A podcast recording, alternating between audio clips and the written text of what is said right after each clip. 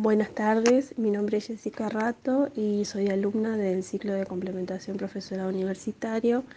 Eh, habiendo cursado el espacio de, didáctica específica, puedo mencionar, digamos, eh, muchos logros, eh, dificultades superadas en cuanto a la planificación de mi propuesta de enseñanza, la cual muchas veces se naturaliza en el transcurrir del tiempo sin detenernos a pensar qué eh, estamos proponiendo a nuestros estudiantes, qué actividades, qué estrategias. Eh, a partir de este espacio pude construir, volver a mirarme desde mi rol docente, desde mi, tarea de enseñar y poder repensar, digamos,